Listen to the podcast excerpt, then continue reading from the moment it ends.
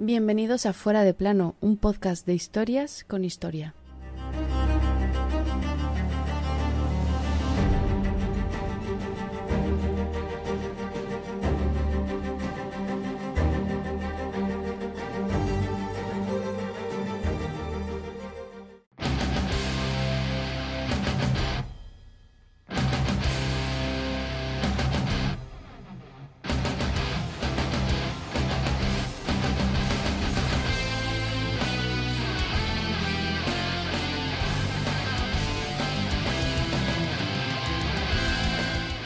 Todos los que eran alguien estaban en Madrid aquel 31 de mayo de 1906. No en vano se casaba el rey de España, Alfonso XIII. Era la primera boda del siglo, del siglo pasado. Todo estaba listo. Al pasar el cortejo nupcial por el número 88 de la calle Mayor, cae un ramo de flores. Ese ramo estalla y desata un pequeño infierno. Hoy te contamos el atentado al rey Alfonso XIII el mismo día de su boda.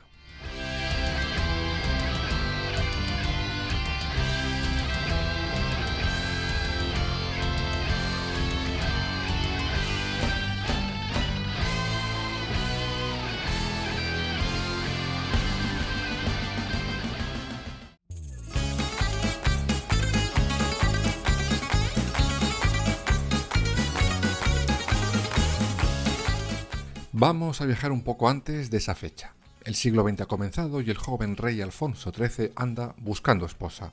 Por supuesto, no usó una app de ligue o se fue a la tele a buscar pareja, no. Él las buscaba entre el ramillete de princesas europeas casaderas.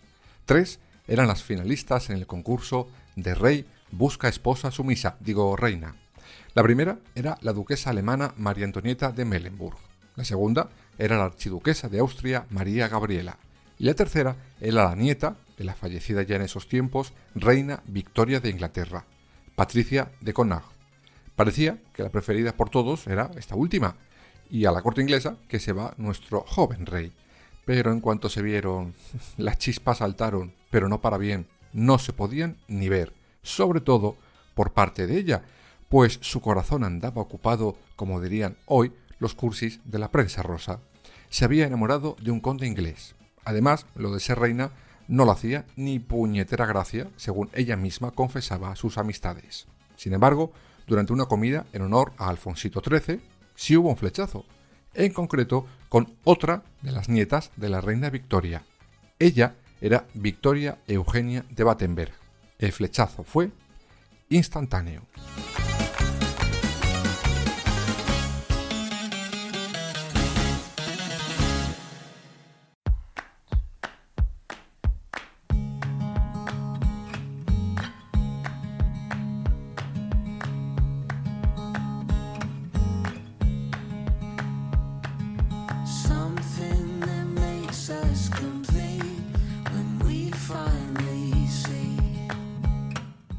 Nuestra nueva candidata era la nieta favorita de su abuela, la reina Victoria, y tenía lazos de sangre con la mayoría de las casas reales europeas. Por tanto, sobre el papel, parecía buena candidata a ser reina, con suerte, digo consorte, de nuestro país. Sin embargo, no todos en la corte veían esa elección como la más apropiada. Algunos, los más snobs, porque decían que era de estatus inferior a nuestro rey, pues era la hija menor de la hija menor de la reina Victoria. Vamos, estaba a tomar por saco en la línea de sucesión, como si nuestro rey fuera un dechado de virtudes y una bicoca casarse con él. En fin, sin embargo, la madre del rey y futura suegra tenía dos puntos claros por los que se oponía a esa boda.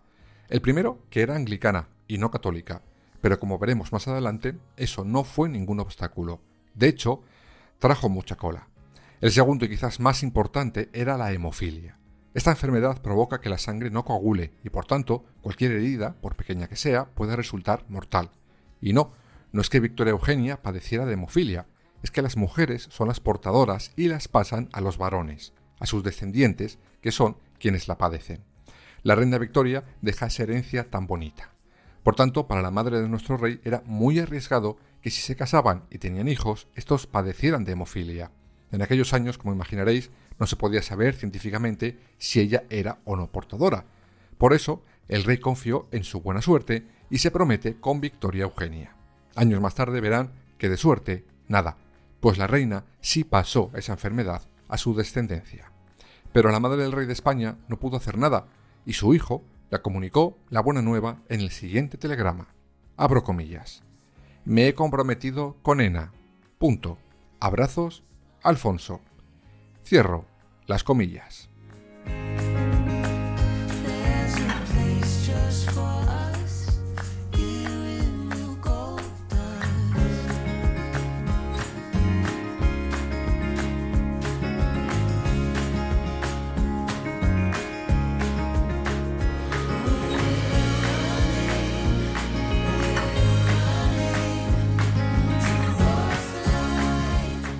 La petición de mano se celebra a principios de 1906 en el Palacio Miramar de San Sebastián y la boda se fija para aquel 31 de mayo de ese mismo año.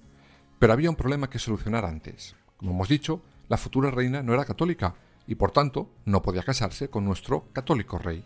Por eso, antes de pasar por la vicaría, Victoria Eugenia de Battenberg tiene que abjurar de su fe.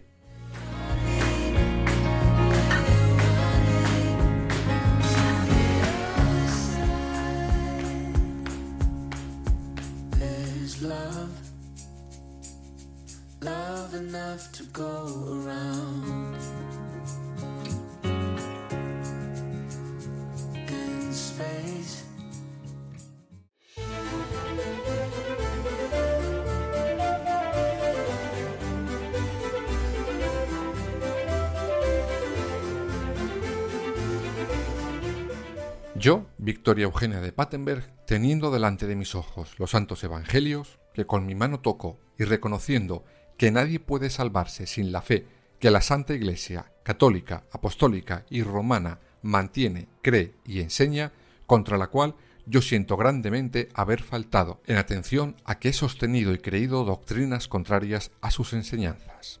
Así comenzó Victoria Eugenia su conversión al catolicismo, según los historiadores, toda la ceremonia fue fría y bastante desagradable para la futura reina. En esa ceremonia se usaron ritos creados por la Santa Inquisición siglos antes.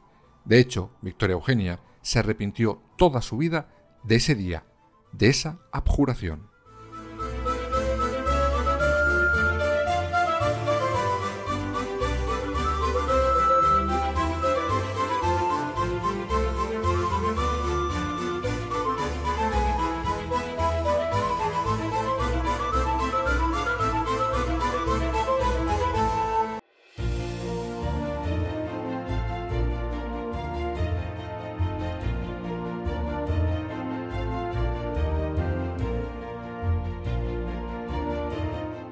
Pero bueno, ya tenemos a la futura reina católica y muy católica. Llegamos por fin al maravilloso día de la boda del siglo.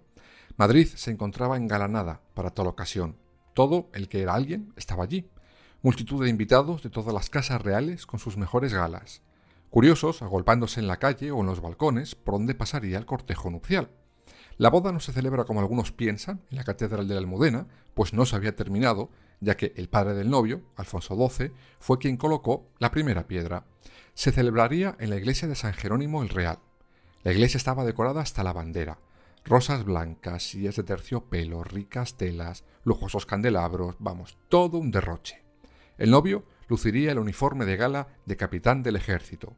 Ella, un traje de novia de la época cuerpo encorsetado y falda de grandes dimensiones, todo coronado con grandes joyas. La boda comienza a las once de la mañana, una mañana donde luce el sol. Todo salió según lo previsto. Y ala, ya les tenemos casados. Hora de coger los coches y recorrer Madrid.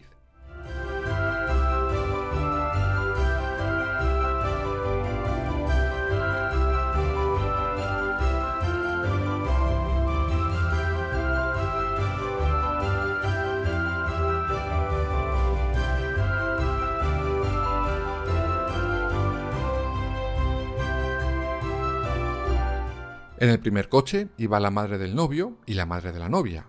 Después un coche vacío. Sí, vacío. Le llamaban coche de respeto. Y después iban los flamantes esposos. Cruzan la Puerta del Sol y empiezan a recorrer la calle mayor. En un momento dado, el rey se asoma por la ventanilla izquierda y atrae hacia ese lado a su esposa para que saludara a unos altos dignatarios que se encontraban ubicados allí.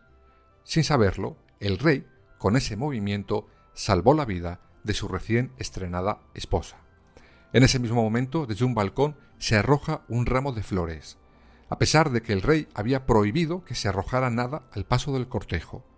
Ese ramo explota y llena de humo y muerte esa escena tan bucólica.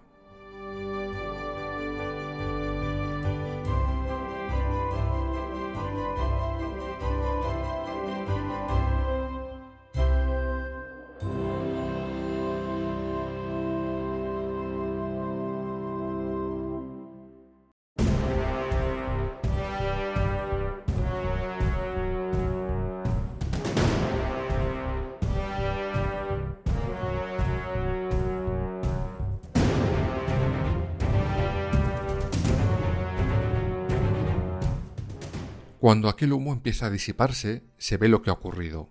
Heridos y muertos tirados en el suelo, gritos de espanto ensordecedores, peticiones de auxilio por todos los lados, la reina recostada sobre el asiento con los ojos cerrados y la falda llena de cristales. Tras confirmar el rey que su esposa estaba bien, a pesar de tener los zapatos y la falda llenas de sangre, la meten en el coche de respeto y la sacan de allí. El balance de ese ramo trampa fue 28 muertos y cientos de heridos.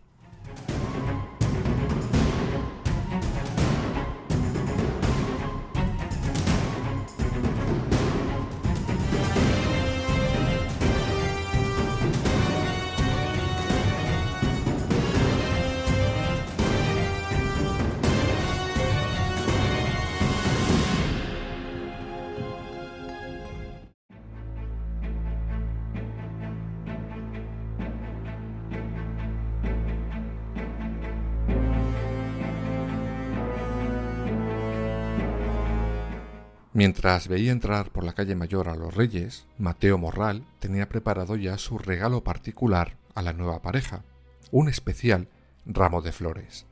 Se encontraba en el cuarto piso del número 88 de la calle mayor, por donde el cortejo estaba llegando. Cuando les ve acercar, lo lanza con todas sus fuerzas y sale corriendo como alma que lleva el demonio. Comienza la huida del terrorista.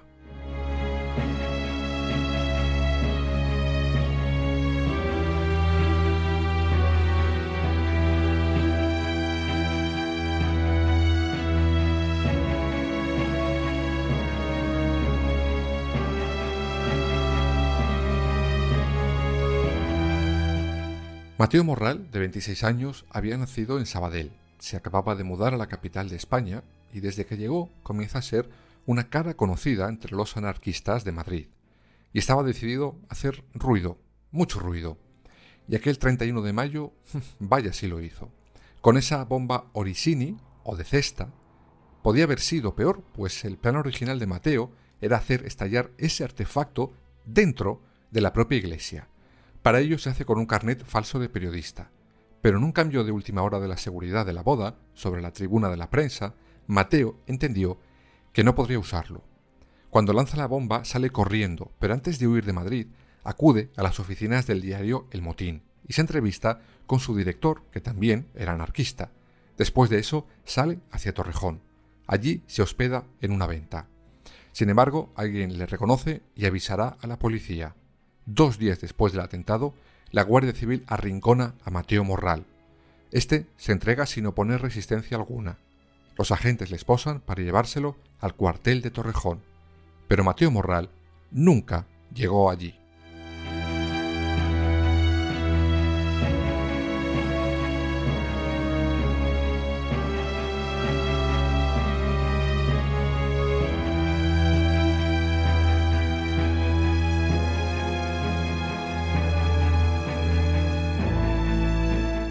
La versión oficial de lo que ocurrió después de ser detenido es que, camino del cuartel de la Guardia Civil, Mateo saca una pistola y se dispara en el pecho, acabando él mismo con su vida. Además, mata con esa misma pistola a uno de los agentes que le escoltaba.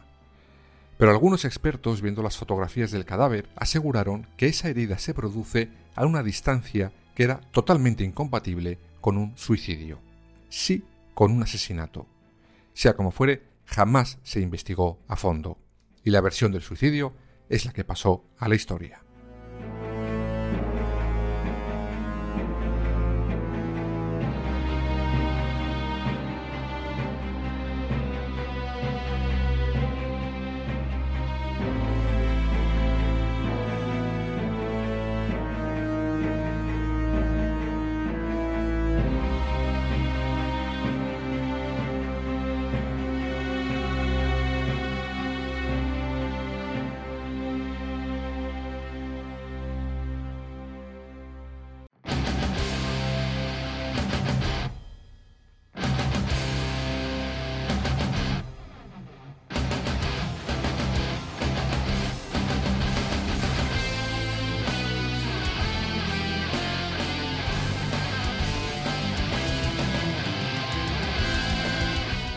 Peor no pudo empezar el matrimonio entre Alfonso XIII y Victoria Eugenia de Battenberg, y creo que fue un presagio de cómo iba a ser no solo su historia familiar, sino la historia de este país durante el reinado de estos dos.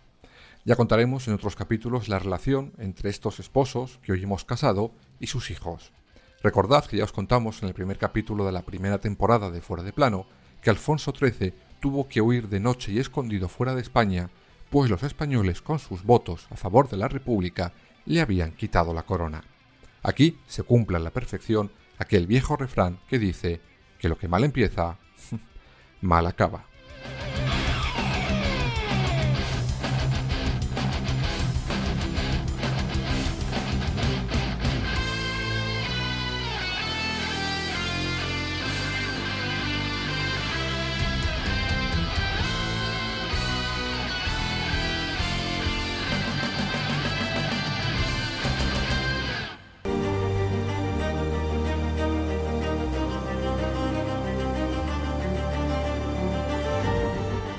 Fuera de plano. Suscríbete en las principales plataformas y síguenos en nuestras redes sociales, Instagram, Twitter y Facebook. Fuera barra baja de plano.